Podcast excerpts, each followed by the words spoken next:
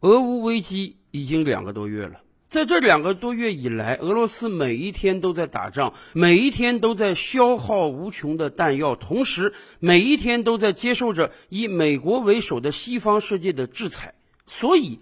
按照我们以往的思维推测啊，俄罗斯的经济应当非常不好才对。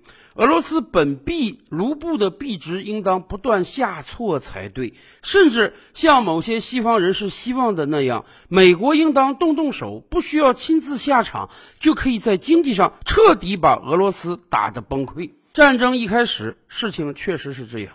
短短几天之内，卢布的币值从一美元兑换八九十卢布。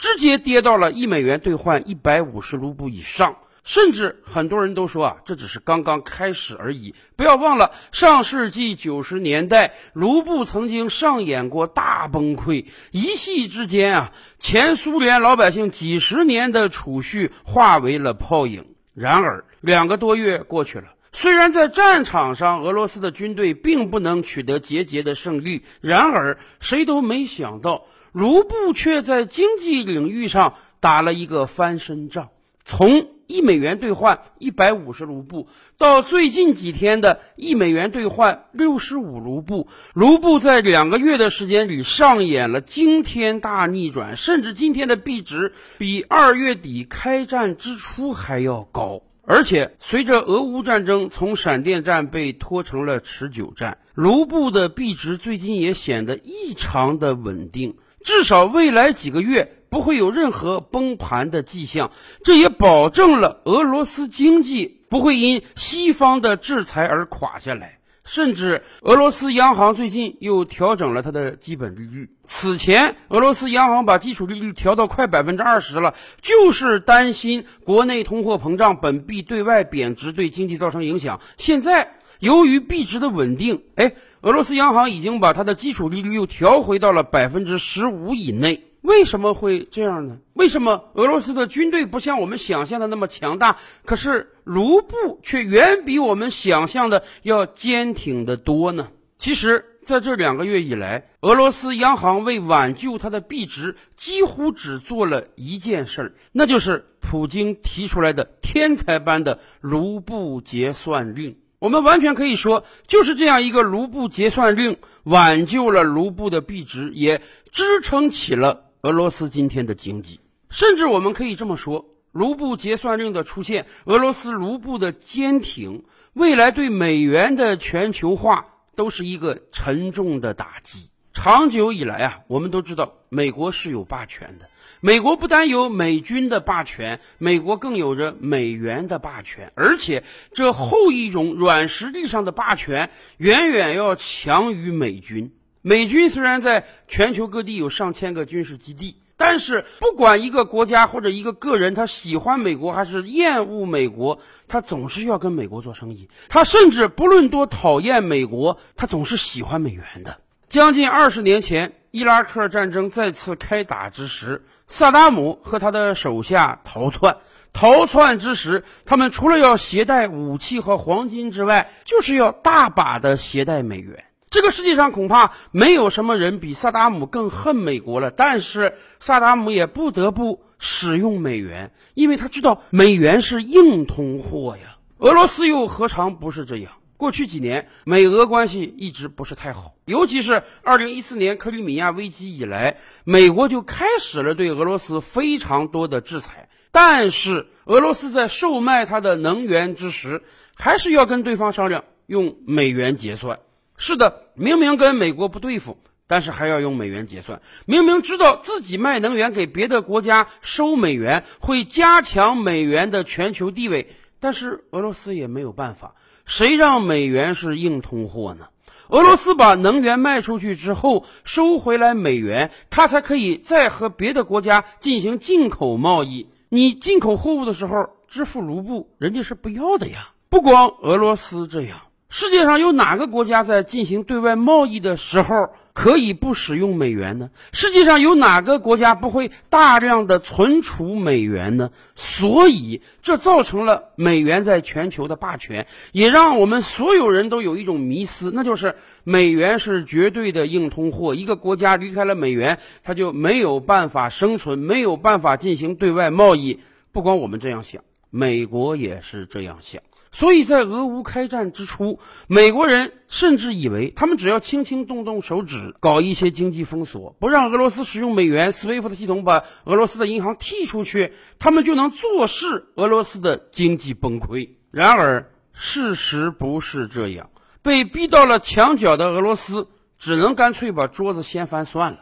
既然美国你把我海外三千亿美元的外汇储备都冻结了，既然你已经把我的银行踢出了 SWIFT 的系统，既然你根本就不允许我使用美元，甚至我跟欧盟商量使用欧元都不行，那么干脆我就来一个釜底抽薪的卢布结算令吧。任何对俄罗斯不友好的国家，你要来买俄罗斯的能源，对不起，你就只能使用卢布。虽然卢布俄罗斯想要多少就可以印多少，但是我还是在卖能源的时候要收卢布。表面上看，这是个赔本的买卖啊，能源多宝贵呀，你把能源送出去换一堆废纸有什么意义呢？但是从根本上讲，这等于是用俄罗斯的能源。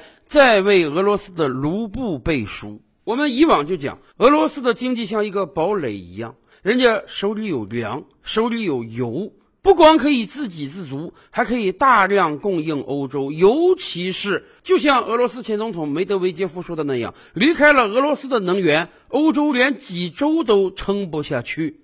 所以呀，这场俄乌战争和美国西方的制裁，让俄罗斯彻底看清楚了，到底什么是硬通货。你要买我的能源，你就必须用卢布来结算。你手里没有卢布怎么办？好啊，我给你两个方案。第一，你可以拿黄金来换。黄金呢，妥妥的是硬通货呀。黄金不是这个地球上哪一个人类政府发行的。黄金的稀缺性保证了古今中外它一直保有硬通货的本质。所以你没有卢布。你可以拿黄金来换，当然，你也可以继续和俄罗斯做生意，不要对俄罗斯经济封锁，把你的商品出口给俄罗斯，赚得卢布，然后来买俄罗斯的能源。对于欧洲各国来讲，他们跟在美国后面，短短几周之内出台了上万条经济制裁手段，但是他们似乎忘了，俄罗斯是可以反击的，俄罗斯不是一个纸老虎。欧洲各国在没有做好任何充分准备之前，就贸然跟在美国后面对俄罗斯开启了无穷无尽的制裁，那么人家只要一反击，欧洲就撑不住了。按道理讲，经济制裁那也是一种作战啊。当你对人家开战之时，你就要考虑到人家是要反击的，但是。欧洲各国既没有存储大量的天然气，也没有足够的粮食，就贸然开启了对俄罗斯的制裁，以至于后来都闹出笑话来了。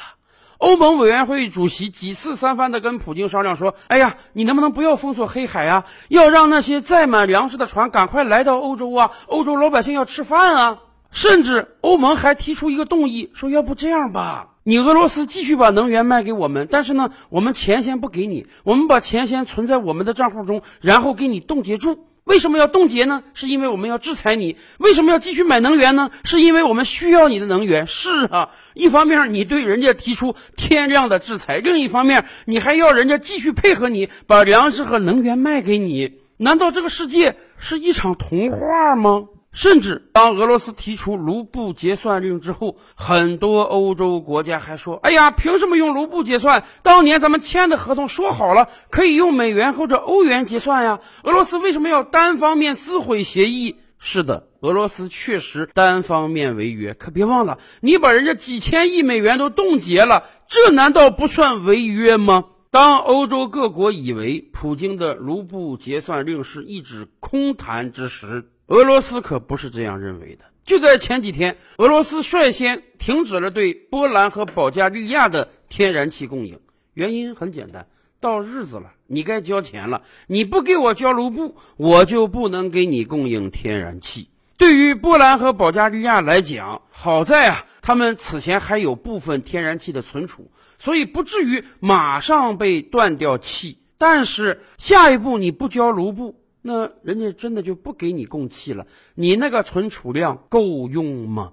这方面，欧盟各国还在商量，说干脆我们也出台一个政策，全面禁买俄罗斯的能源。你不说你要用什么卢布结算吗？我一滴都不买，行不行？我不跟你俄罗斯买能源、买天然气，那就根本不存在卢布结算的问题了。然而，对于俄罗斯而言，它的能源不卖给欧洲，它可以卖给亚洲。现在印度就趁火打劫，跟俄罗斯商量说，欧洲要是不买你能源了，你能不能便宜点卖给我，给我打一七折行不行？国际能源价格一百美元石油一桶，你卖给我七十美元一桶行不行？七十美元也行啊，七十美元也远远的高于俄罗斯的开采成本啊。对于俄罗斯而言，能源卖到亚洲不卖到欧洲，无非是少赚几个钱而已。可是对于欧洲而言呢？你不买俄罗斯的能源可能吗？难道欧洲各国愿意接受工业停产、老百姓连生活取暖都有问题这个局面吗？所以，以匈牙利为代表啊，最近大概有接近十个欧洲国家纷纷同意了卢布结算令，我真的就用卢布去买俄罗斯的能源。因此。国际市场上对于卢布的需求不断攀升，使得卢布的币值越来越坚挺，甚至比开战之前还要坚挺了。五十年前，美国和沙特合作，用美元来购买石油，从此美元和石油联起手来，进一步奠定了美元全球货币的地位。而今天，卢布和天然气联手。也使得俄罗斯的经济被迅速的稳定了下来。从账面上看啊，美国加上欧盟，他们的经济总量是俄罗斯的几十倍，他们更拥有着美元这个大杀器。然而，对于堡垒一般的俄罗斯经济而言，美国的制裁似乎是毫无作用的，甚至还有了反噬的结果。为什么这么说呢？经过这场危机之后，不单俄罗斯，很多别的国家也对西方世界有了新的认识。以往咱们知道，美国经济独步天下，所以啊，它可以随时随地的使出长臂管辖，大多数国家都忌惮于美国的经济优势，不得不接受。可是今天我们发现，一方面，西方世界会经常性的。说翻脸就翻脸，什么规则呀、道义呀，到人家那里就通通的变了个样。不是说风能进雨能进，国王不能进吗？可是他们如果觉得需要的话，随时随地可以把你的外汇储备扣留，随时随地可以把你的国有资产、私人财产、企业财产通通扣押，甚至你购买的美国债券，那都是很危险的。与此同时，还有很多国家表面上奉行中立，甚至有着上百年的中立传统，但是到他们不要脸的时候，他们就可以随时把脸一抹，告诉你对不起，我是站在美国那一边的。所以未来很多国家要有思考了：美国今天能对俄罗斯做这样的制裁，明天能不能对其他国家也这样呢？如果我们进一步的帮助美国维持它美元全球霸权的地位，那么是不是对自己也是一种伤害呢？反过来讲，俄罗斯用它天才般的卢布结算令，保持了卢布币值的稳定，也给其他国家指明了一条道路，那就是未来我们未必要帮助美国实现它的美元全球霸权。也有可能在我们对外贸易之时，尽量的减少美元的使用，这对我们来讲反而是个好事儿呢。